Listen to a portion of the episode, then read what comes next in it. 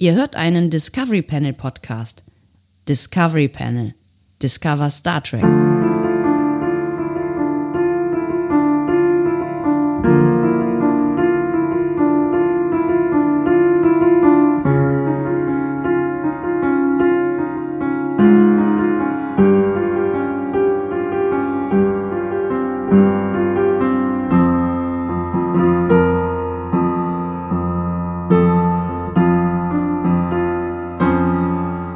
Herzlich willkommen zum 16. Adventskalender Türchen, Türchen oder Tor des diesjährigen Discovery Panel Adventskalenders.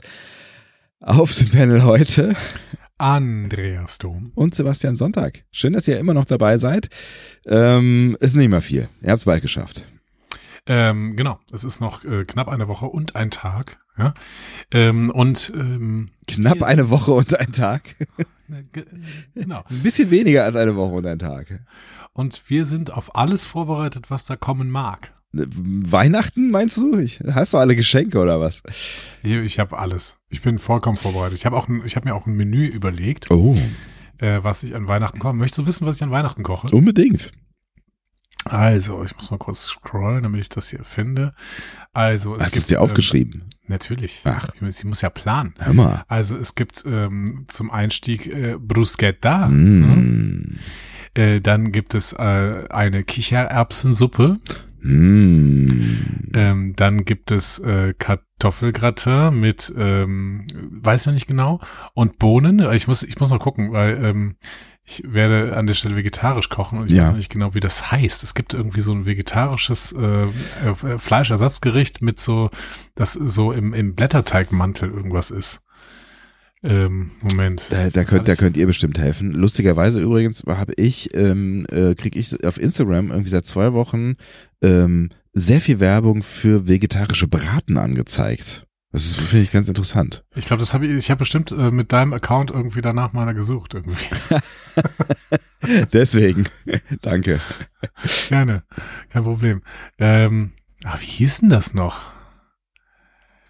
Es gibt ja, es gibt ja so Bohnen, äh, auf Bohnen, dunkel, also ähm, ähm, äh, Kidneybohnen, auf dunklen Bohnen quasi basiertes äh, Zeug, was man, glaube ich, ganz gut auch, also könnte ich mir ganz gut in Form äh, mit Blätterteig vorstellen. Ja, aber ich wollte Bohnen, wollte ich eher dazu machen, ehrlich gesagt. Ja, aber das ähm, sind dann Prinzessböhnchen quasi, ne? Genau. Ja. Ich meine dicke wenn Bohnen. Wenn, ja, wenn du jetzt irgendwie einen Bohnen, also wenn ich erst Kichererbs mache, dann irgendwas mit Bohnen und dann äh, dazu noch Bohnen. Weiß ich nicht, ob das so ausgewogen ist. Ah, ne, wie hieß denn das noch? Hülsenfruchtparty. Ja, das hatte irgendeinen so Namen. Mist, ich hab's echt vergessen. Mann. Hat nicht immer alles irgendeinen so Namen. Es hat immer alles irgendeinen so Namen. So. Ja, aber das liegt vor allen Dingen daran, dass ähm, wir jetzt äh, zu dritt als VegetarierInnen ähm, an Weihnachten sind und ja. zwei Fleischesser und die haben dann gesagt, immer, dann mach doch nichts extra, extra, sondern äh, kocht dann eine Fleischlos.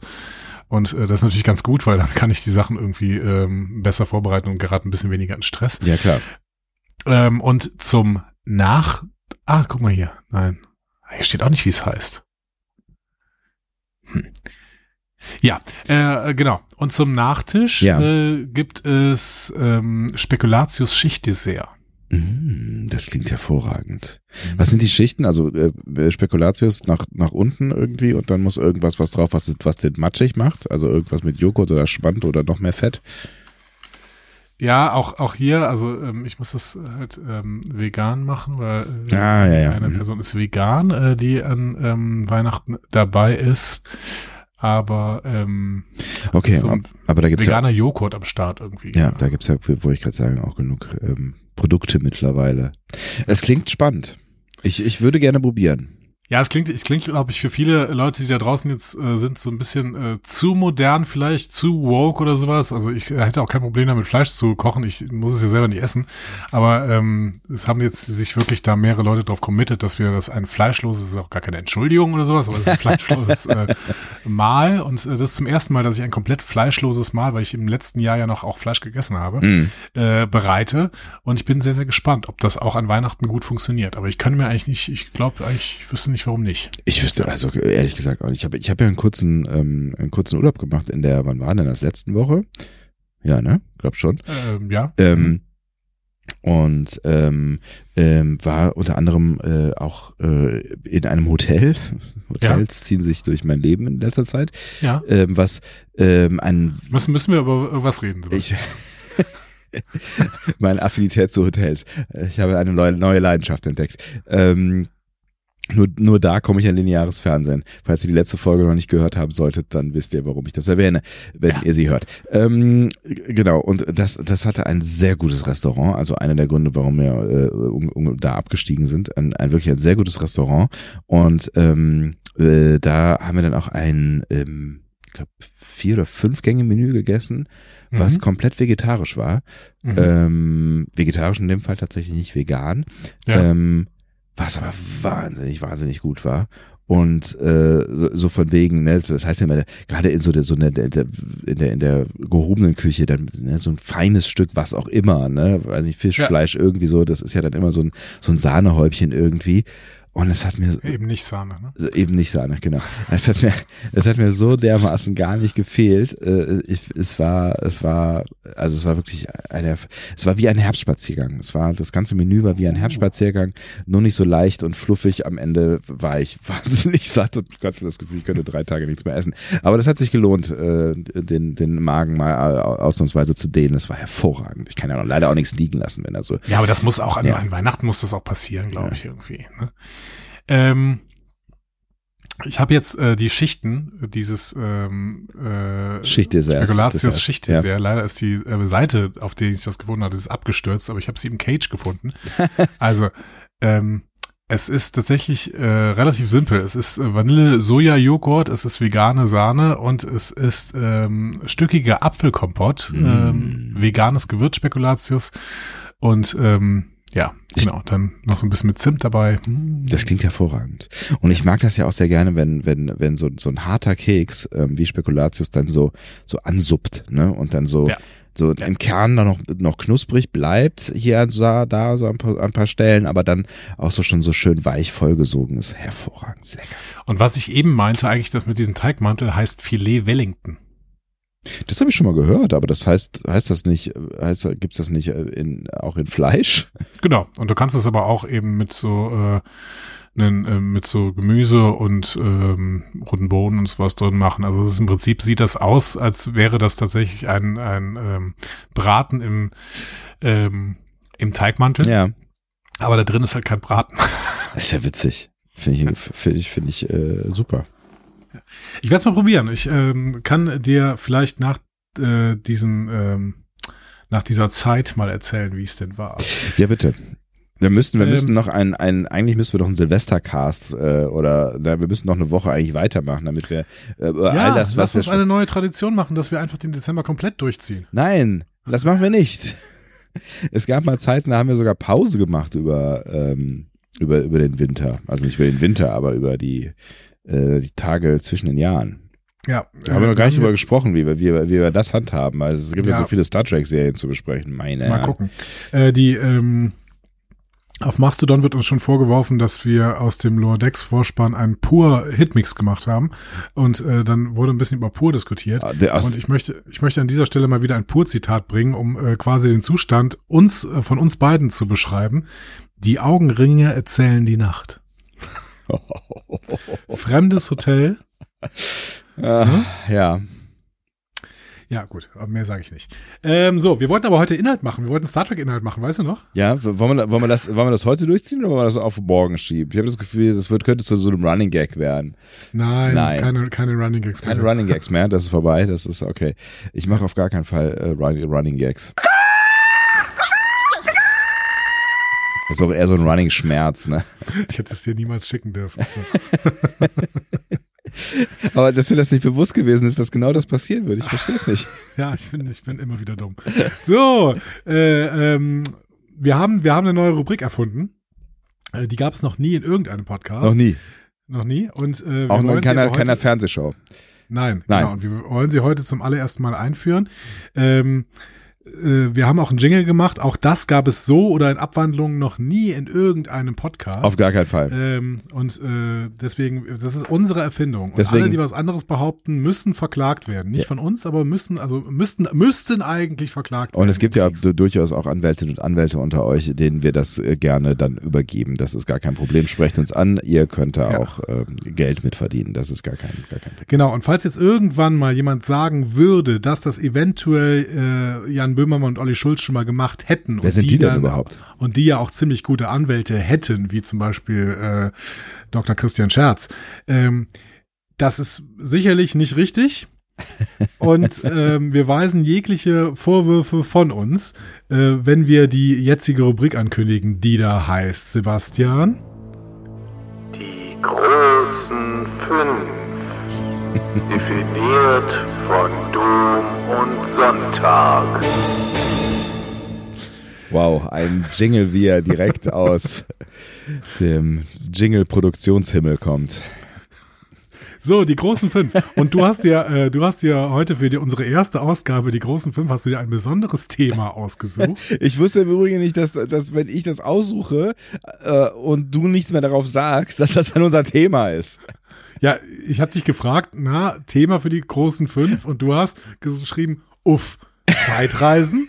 habe ich gesagt, ja, das ist, das ist groß, ne? In Star Ja, genau, Trek. Moment, genau. Du hast exakt gesagt, äh, das ist groß. So, ja. Ja. Dann habe dann hab ich gesagt, ja, aber es ist, warte, Moment, ich hole ich hol mal diesen Chat hervor.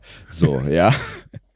Du hast gesagt, uh, das ist big. In Star Trek, Fragezeichen. Dann habe ich geschrieben, geht's nicht um Star Trek? Also in unserem Podcast und in den großen fünf. Dann hast du geschrieben, das ist mir doch egal. Und das war das Ende der Kommunikation. Ja. Ich dachte, damit wäre es festgelegt. Und, und jetzt stehe ich hier und habe hab offensichtlich irgendwas angestoßen, was ich nicht selber so richtig vorbereitet habe, wo wir Aber, stundenlang aber du drüber hast eine große fünf. Du hast die großen fünf, ja?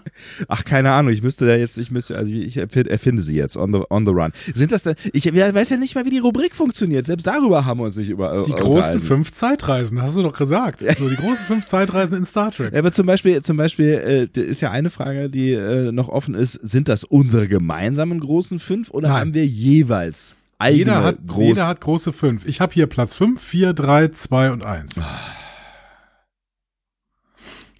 Okay, ähm, es gibt ja gar nicht so viele Star Trek Zeitreisen. Also es Das gibt schon. ja nicht. Es gibt schon. ah, du hast recht.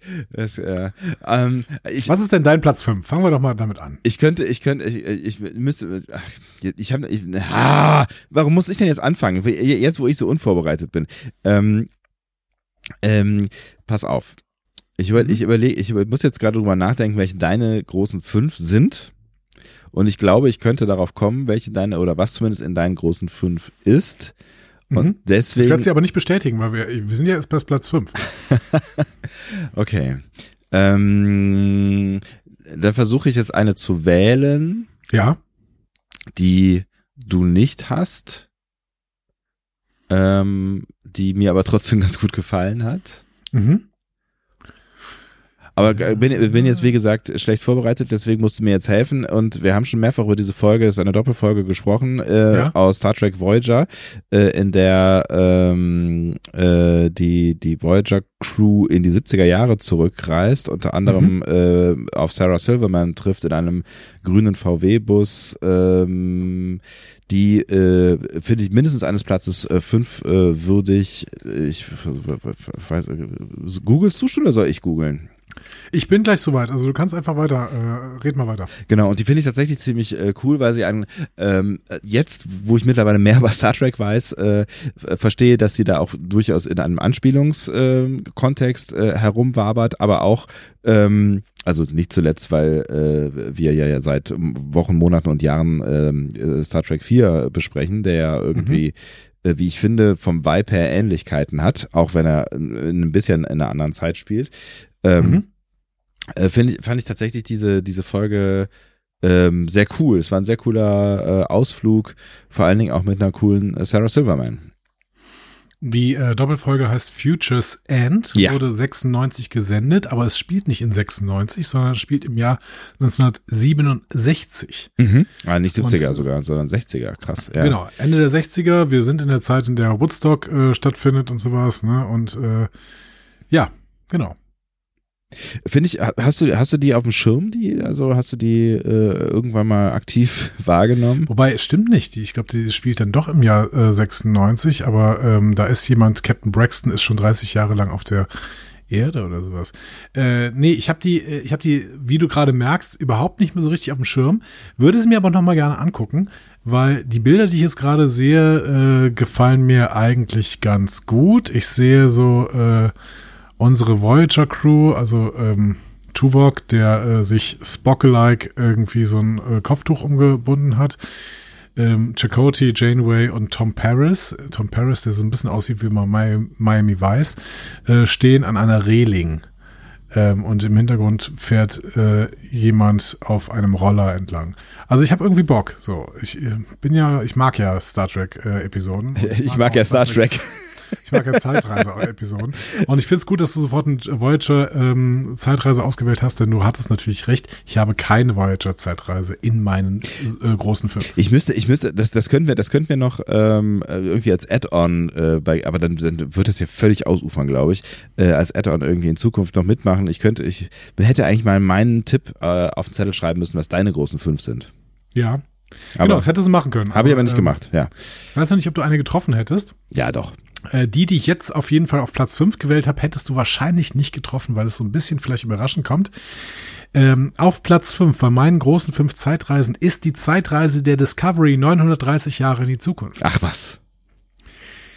Also, wir wiederholen nochmal diese Story. Sie wollen vor einer übermächtigen KI flüchten, weil Ja. sie die größte Datensammlung des Universums im Bordcomputer haben und die KI damit so mächtig werden würde, dass sie sämtliches Leben im Universum vernichten würde. Ähm, was eine Zeitreisende, nämlich Gabriel Burnham, schon in der Zukunft gesehen hat und deswegen jetzt den Zeitstrahl ändern möchte, was im Übrigen in vielen Star Trek-Episoden überhaupt nicht geht. Und wie sie es machen, ist ein super komplexer Vorgang. Sie müssen einen Zeitkristall von einem alten Klingonenkloster holen. Sie müssen eine Top, brauchen dann eine Top-Wissenschaftlerin, die gerade einen Dilithium-Rekristallisator erfunden hat, um den Zeitkristall zu aktivieren. Das ist die Mehane Ikahali Kapo. Der Zeitkristall, der dann einen Zeitreiseanzug mit, ähm, ähm, also der einen Zeitreiseanzug äh, antreibt, damit dieser einen Zeittunnel aufmacht, der dann einen One-Way-Trip in die Zukunft ermöglicht, was aber nur klappt, indem das bereits Geschehene nochmal erfüllt wird und sechs Mikrozeitsprünge dazu genutzt werden, sechs Leuchtfeuer zu entzünden, denen die Discovery dann in der Staffel hinterhergejagt ist. Das ist die wohl komplexeste Geschichte, wie Ex Astro Scientia auch nochmal schreibt, die wohl komplexeste Geschichte von Star Trek überhaupt äh, die auch an vielen Stellen überhaupt nicht so richtig funktioniert, weil da so ein paar Sachen auch wieder vergessen worden sind von den äh, Writern. Und die Pointe der ganzen Nummer ist, dass am Ende es gar nicht nötig gewesen wäre, weil diese mörderische KI kurz vor der Reise in die Zukunft durch einen Roundhouse-Kick in der Spurenreaktionskammer getötet wird. Ja, im Gegenteil, es ist eigentlich ja noch äh, tatsächlich, äh, eigentlich ist es fahrlässig, ähm, weil es, äh, weil es in der Zukunft ja multiple Gefahren geben könnte, die diese Daten, die sie ja an Bord haben, ähm, äh, ausnutzen. Ne? Also das, Ja. das, das Ja, aber sie retten zumindest die nächsten 930 Jahren, denken sie, aber die KI war ja schon besiegt. Aber die Geschichte ist allein deswegen schon auf meinem Platz 5, weil sie so krude ist.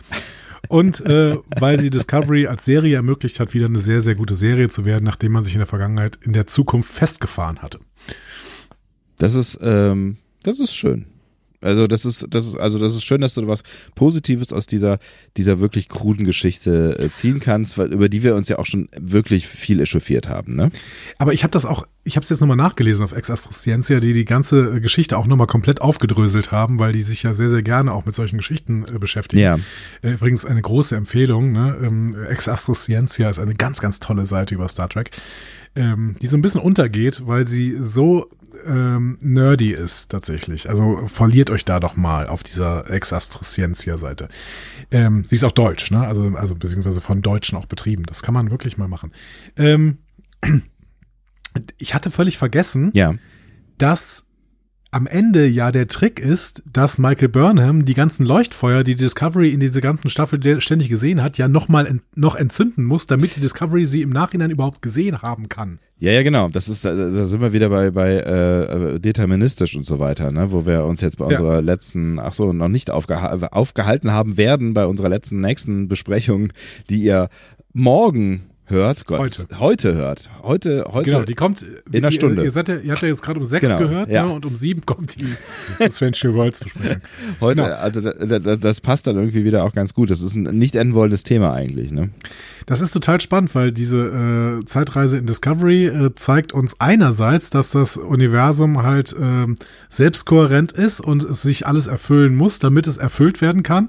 Auf der anderen Seite zeigt es uns aber, dass die Zukunft unterschiedlich aussehen kann, weil Gabriel Burnham immer wieder in die Zukunft reist und sieht, dass die Welt zerstört wird. Also die, diese, diese Staffel ist in sich so ähm, inko inkohärent, äh, dass es ganz oft knallt. Zwischendurch gibt's auch irgendwie mal, da siehst du plötzlich alle Leuchtfeuer, obwohl Michael die nachher eigentlich nacheinander anzündet. Das ist alles, er, ergibt, wenn man ein bisschen näher hinguckt, ergibt das alles keinen Sinn mehr. Aber sie haben versucht, die komplexeste Geschichte aller Zeiten zu erzählen und sind äh, gnadenlos daran gescheitert. Es ist, es ist wie ein Autounfall. Man muss bei äh, Staffel 2 Discovery muss man sehr, sehr gut hingucken. Aber sie hat uns Pike geschenkt und sie hat die Discovery in die Zukunft geschickt und deswegen ist es mein Platz 5 bei den großen fünf Zeitreisen. Sehr schön. Dein Platz 4. Ähm, kleine grüne Männchen. DS9. Mhm. Äh, heißt im Original Little, Little Green, Green Man. Man. Ja, richtig. Äh, ist, ist die Geschichte, die ihr wahrscheinlich alle auch noch äh, irgendwie vor Augen ha äh, habt. Ähm, ne, Quark äh, wird in den 50er Jahren äh, in äh, eine Militär, in einer Militäreinrichtung quasi als Alien ähm, äh, betrachtet, so hier äh, Roosevelt haben wir letztens noch drüber gesprochen, mhm. ne? Äh, mäßig. Äh, ich glaube, der Ursprung der Geschichte ist, dass, ähm, dass Roswell. Ja. Äh, Roswell, nicht Roosevelt. Roosevelt war der Präsident. Ne? Roosevelt war Präsident. das ist schön. Aber der wusste bestimmt was. Ja, auf jeden Fall. Ähm, Shuttle-Unfall, irgendwie, weil äh, Quark irgendwas geschmuggelt hat. Ähm, ist, ich glaube, Norg ist noch an Bord, ne? Und mhm. ähm, dann stürzen und sie und ähm, dann genau, ja klar. Und dann stürzen sie auf der äh, Erde äh, ab in den 50er Jahren und dann geht halt diese krude Geschichte los, äh, wie sie dann halt versuchen irgendwie wieder zurückzukommen. Ähm, und tatsächlich finde ich diese Episode ähm, mal abgesehen davon, dass das Setting halt irgendwie geil ist, also dass die Idee irgendwie geil ist, ne, also dieses, dieses äh, UFO-Ding mal nachzuspielen, ja, was ja. halt schon irgendwie 30.000 30 Mal in irgendwelchen Filmen gespielt wurde, aber dann halt mit, mit dem Ferengi quasi in der Haupt, Hauptrolle, ja, ähm, finde ich, dass, dass es auch eine ähm, durchaus gelungene, humorige äh, Folge ist, so, ne, ich finde, der Zeitreise-Aspekt steht da jetzt gar nicht so wahnsinnig im Vor Vordergrund, nee. das ist ja so, also eher die Skurrilität der Situation steht da im Vordergrund, aber der äh, wird, wird das schön äh, herausgearbeitet. Ähm, und es ist eine schöne, schöne Ferengi-Folge. Für mich immer noch eine der bewusst lustigsten. Also wir haben, wir sind irgendwann mal in letzter Zeit gefragt worden, was denn die lustigsten äh, Star Trek-Szenen sind. Ja. Und für mich eine der lustigsten Star Trek-Szenen, die auch bewusst so geschrieben worden ist, dass sie lustig ist, ist, äh, dass der Universalübersetzer in Quarks Ohr irgendwann nicht mehr funktioniert und er sich deswegen die ganze Zeit aufs Ohr haut. Die genau. Menschen und auf der Erde aber denken, das wäre die Begrüßung genau. der Aliens und sich deswegen auch aufs Ohr hauen. Das ist, das ist wirklich auch eine, eine großartige Szene. Die habe ich aber auch immer relativ schnell äh, vor Augen, wenn es um diese, äh, um, diese, ums, äh, ums, um, um diese Folge geht. Ja. ja. und Quark dann irgendwann sagt, sag mal, sind die ein bisschen doof hier? ja, das ja. ist schon, das ist schon ziemlich nice. Ja. Ähm, mein Platz 4 die Zeitreise der HMS Bounty ins Jahr 1986, um ein paar Buckelwale zu retten. Du, du siehst, ich mag krude Stories. Eine Sonde kommt im Jahr 2286 in, die, in der Umlaufbahn an und zerstört die Erde, weil sie die Buckelwale, mit denen sie eigentlich kommunizieren will, nicht findet. Deswegen reist die eigentliche Enterprise Crew, die aber gerade keine Enterprise hat und deswegen auf einem klingonischen Bird of Prey unterwegs ist, ins Jahr 1986, schnappt sich ein paar Wale und bringt sie zurück ins Jahr 2286, um die Sonne zu beruhigen und die Erde zu retten auch nur geringfügig konstruiert, diese Story. Auf jeden Fall. ja, also es, es, ist es ist eine, eine absolut krude Story, vor allen Dingen, wenn man sich überlegt, wie ich meine, es geht hier um einen Star Trek Film und zwar um den vierten Star Trek Film. Richtig, The ja. Show. Und ähm, das das was sich dann wirklich irgendwann dahingestellt hat und im Kreise von Produzenten oder was auch immer also Entscheiderinnen und Entscheidern, äh, die da viel Geld in die Hand nehmen und sagen, okay, wir machen das jetzt, das wird unsere Story, das wird die Fortsetzung dieser, dieser bisher drei Filme, die ja, ähm, Ja. sehr anders unterwegs gewesen sind. Ne? Also ich meine mit, mit, mit dem Motion Picture, das war eh so ein sphärischer Kram, aber dann waren das ja doch eher so Action-Geschichten, die zwei und drei so, ne, mit, mit einem Antagonisten und dann sowas. Es ist, es ist, es ist schon, es ist schon, es gibt ja nicht mal einen Antagonisten eigentlich, ne? Nee, nee, wir haben uns, ja, die Sonne, ne? Aber ähm, Ja, aber die ist ja eigentlich, ja. diese, es ist ja einfach, die ist ja, die ist da irgendwie. Also das ist ja, Ja. Das ist so, das ist so eine, eher so eine Umweltkatastrophe quasi, die verhindert wird. Ich meine, wir haben uns über die Genese ja schon unterhalten, aber ich finde es ich find's mega spannend, dass sie sich Ja. entschieden haben, genau das zu tun. Ne?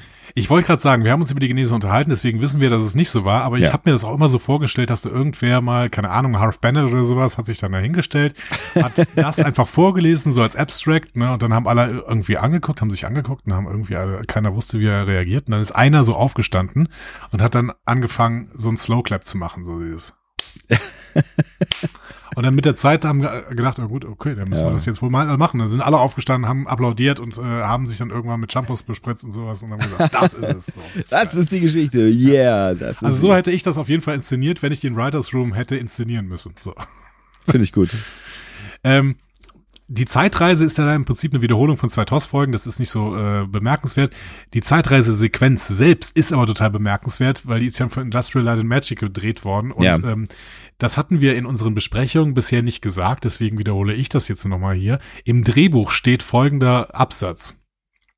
Wir befinden uns in Kirks Geist, als wir eine Reihe hypnotischer Traumbilder aus Kirks Unterbewusstsein aufsteigen sehen. Wogende Gestalten, die auf uns zuschweben und vorbeiziehen, flüssige Gesichter, amorphe Gestalten, Bilder von Kirks Schiffskameraden in halbtransparenten gespenstischen Formen, altern und sich zurückbilden.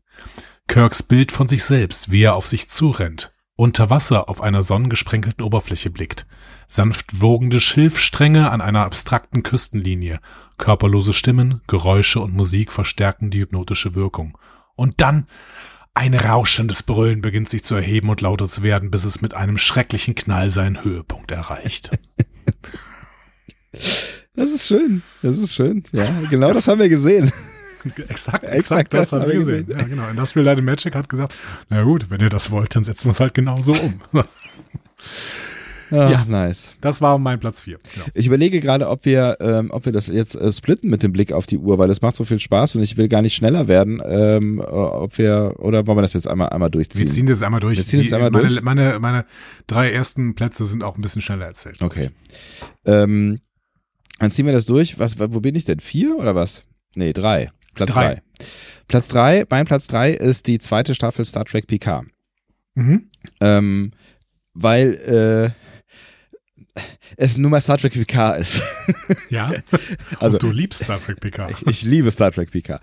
Äh, also wir erinnern uns, äh, ne, die äh, äh, gehen in die, zurück in die Zukunft, um zurück in die Vergangenheit äh, zu ähm, äh, fliegen, um die Zukunft wieder herzurichten. Ähm, und ähm, erleben äh, seltsamste Dinge in der äh, in den ähm, 2000 wo sind wir denn da 2200 äh, 2000 ähm, ähm, Ja.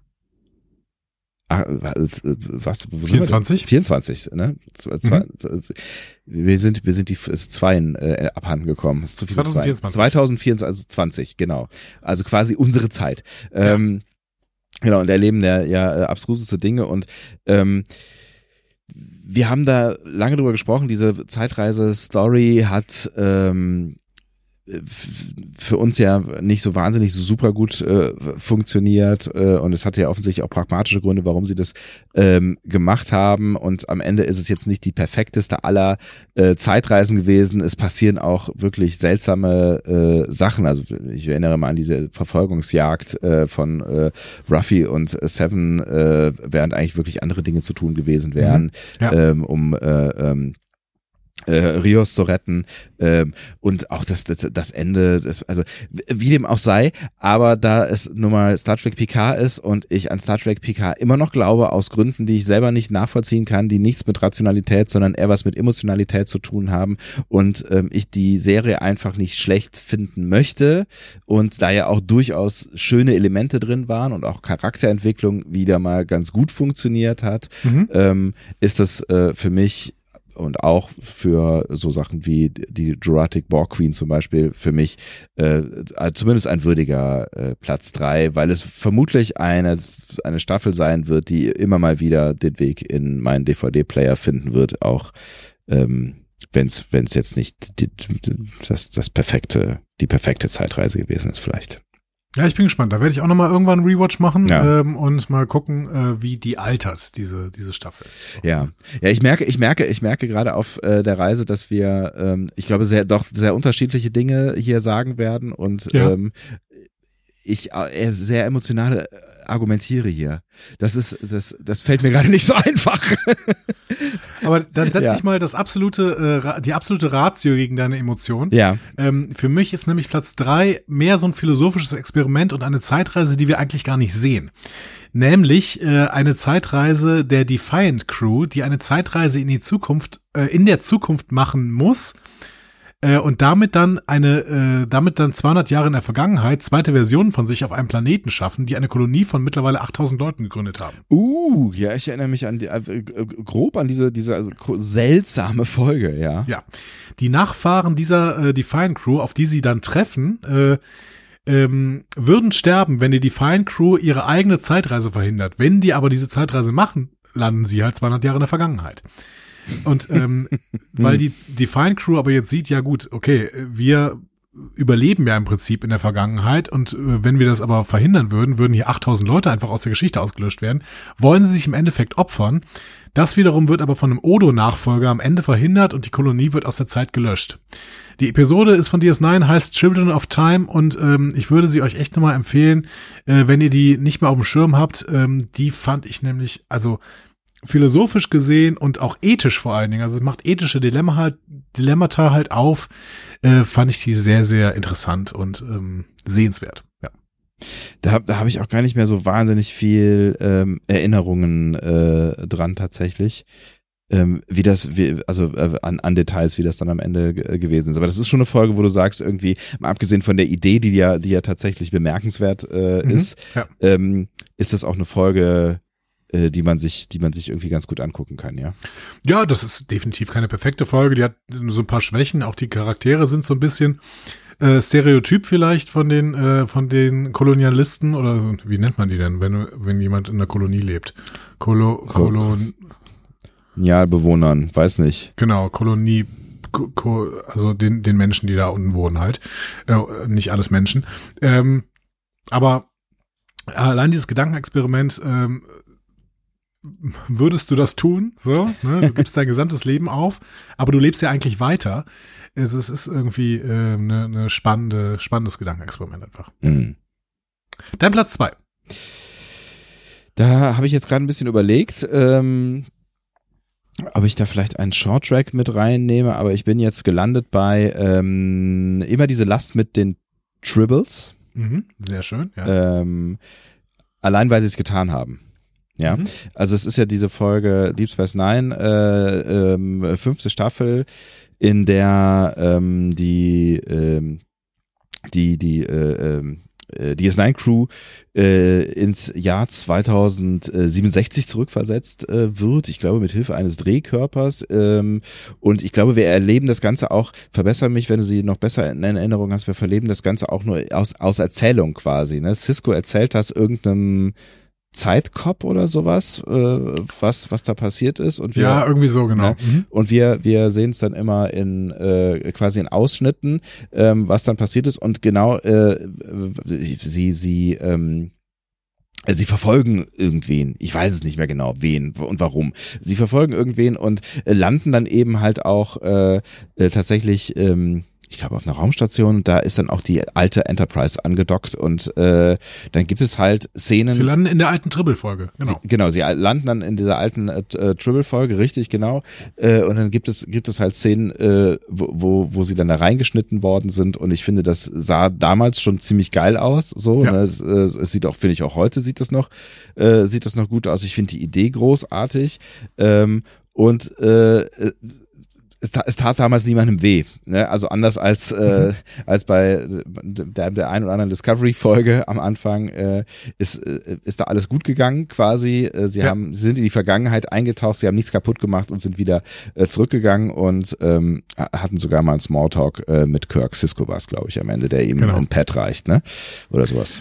Ja, oder Dex, ich weiß nicht mehr genau. Also Ja. einer von beiden ähm, oder beide sogar hatten Kontakt mit ähm, mit Kirk und das ist natürlich total toll. Ähm, das war zum 30-jährigen Jubiläum von Star Trek haben sie diese Folge rausgebracht. Mhm.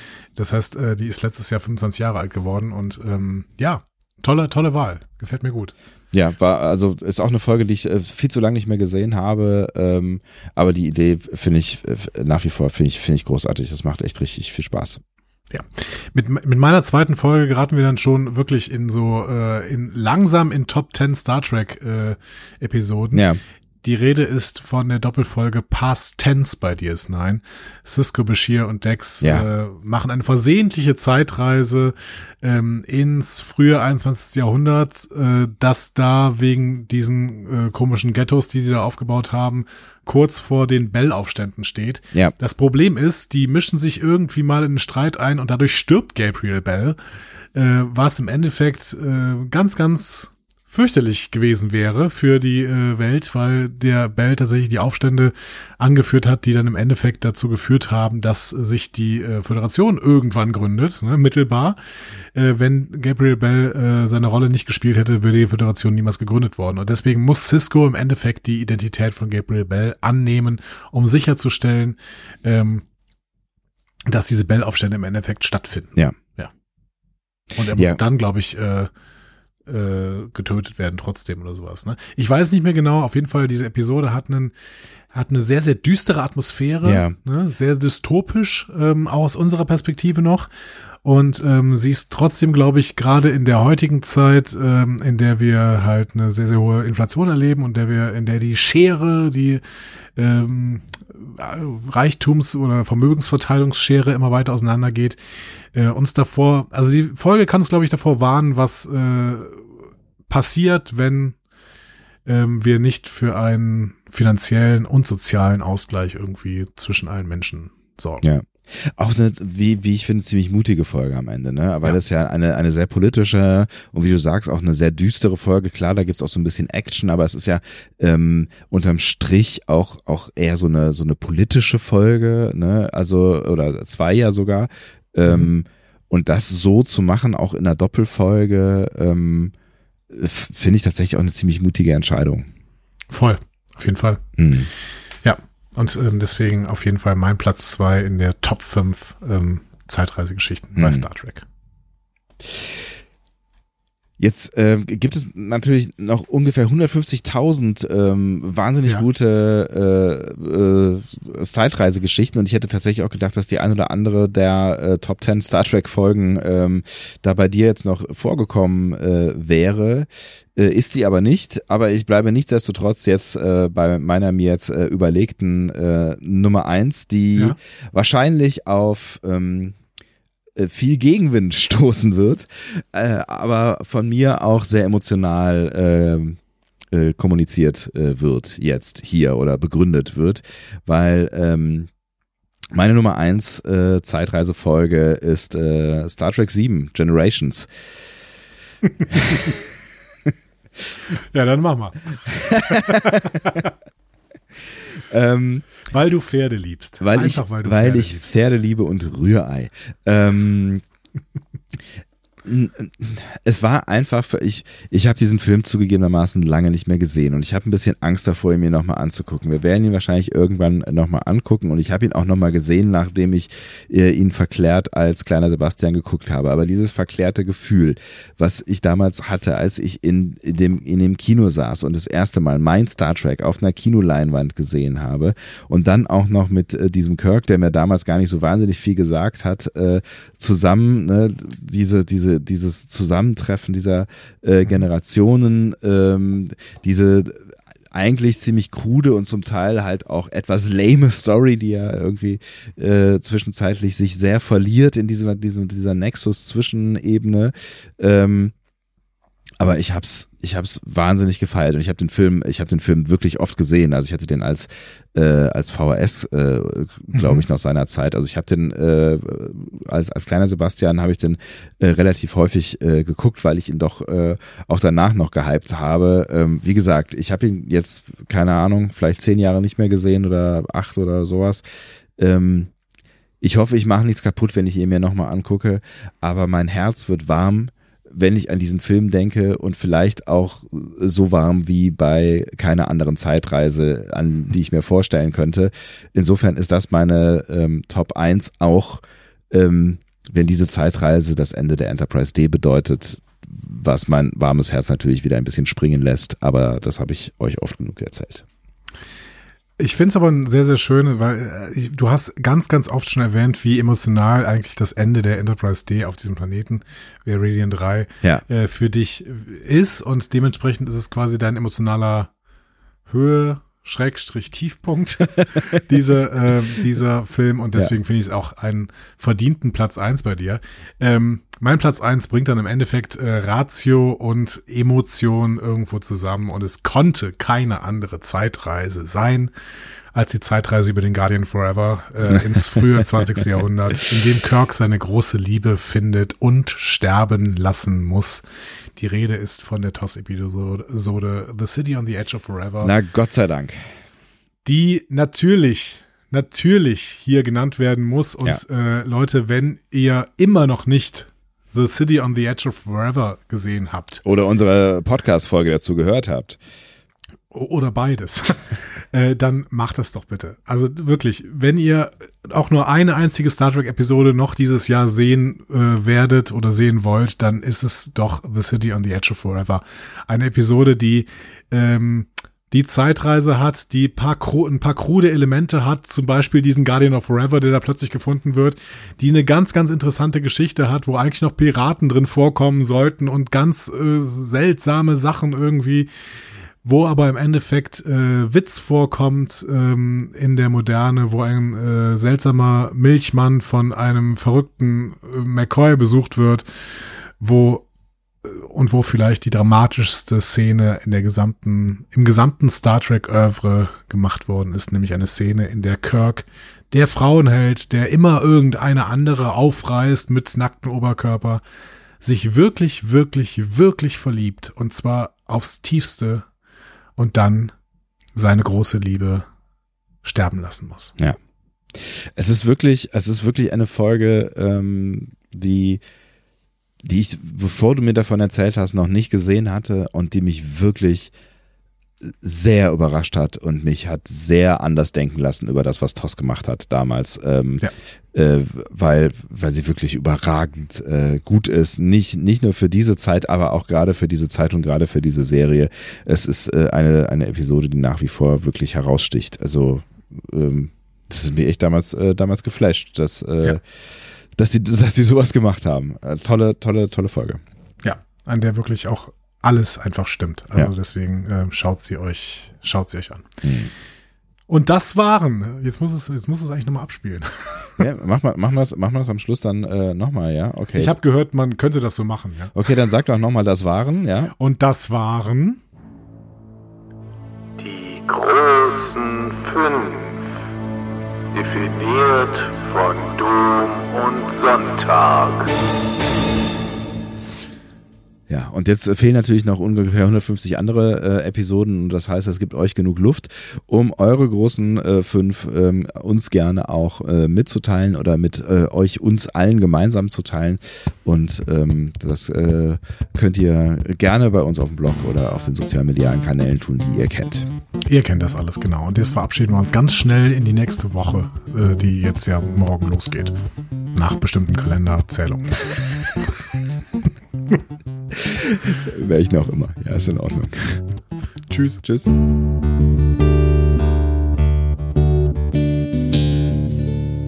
Mehr Star Trek Podcasts findet ihr auf discoverypanel.de. Discovery Panel.